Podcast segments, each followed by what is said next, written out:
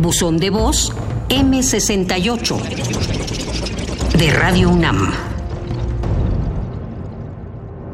Soy Jorge Avilés Quesada, era un niño de 11 años y trabajaba de mandadero en un taller de joyería.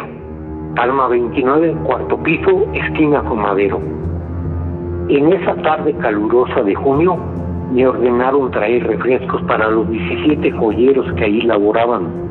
Con los envases en una palangana me dirigí a la tienda en la calle 5 de Mayo.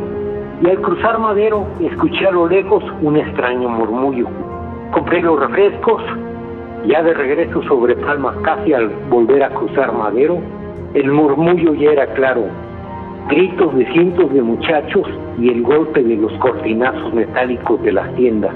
Me emocioné al ver a los muchachos con sus libros y contento me abro paso entre ellos, cuando de repente veo policías y granaderos golpeándolos. Corro aterrorizado al edificio del taller y logro entrar porque el conserje me ve y tras de mí varios de los muchachos entran. El conserje y yo subimos al elevador, pero los muchachos corren escaleras arriba y son golpeados al igual que las señoritas del primer piso de la Academia de Taquimecanografía. Del taller y, de otros edificios avientan toda clase de proyectiles a los policías con sus respectivos insultos.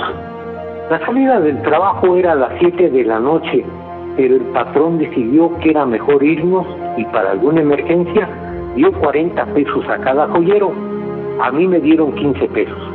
Abordaba el camión que va a la villa en la calle de Isabel la Católica, pero estaba cerrada al tránsito.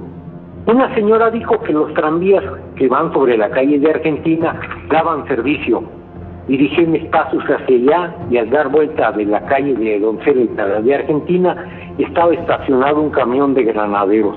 Por miedo entro en una tienda de discos. Estaba disque viendo los discos y un empleado se puso a seguirme por si quería robar. Sin saber, agarro un disco de cuatro canciones. Era pintado de negro de los Rolling Stones.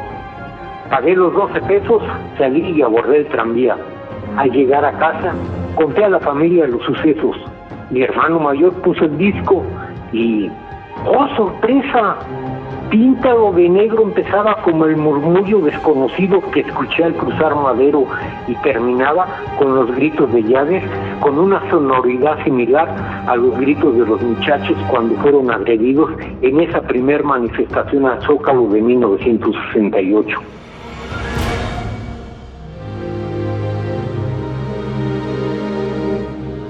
Gracias por compartir su testimonio.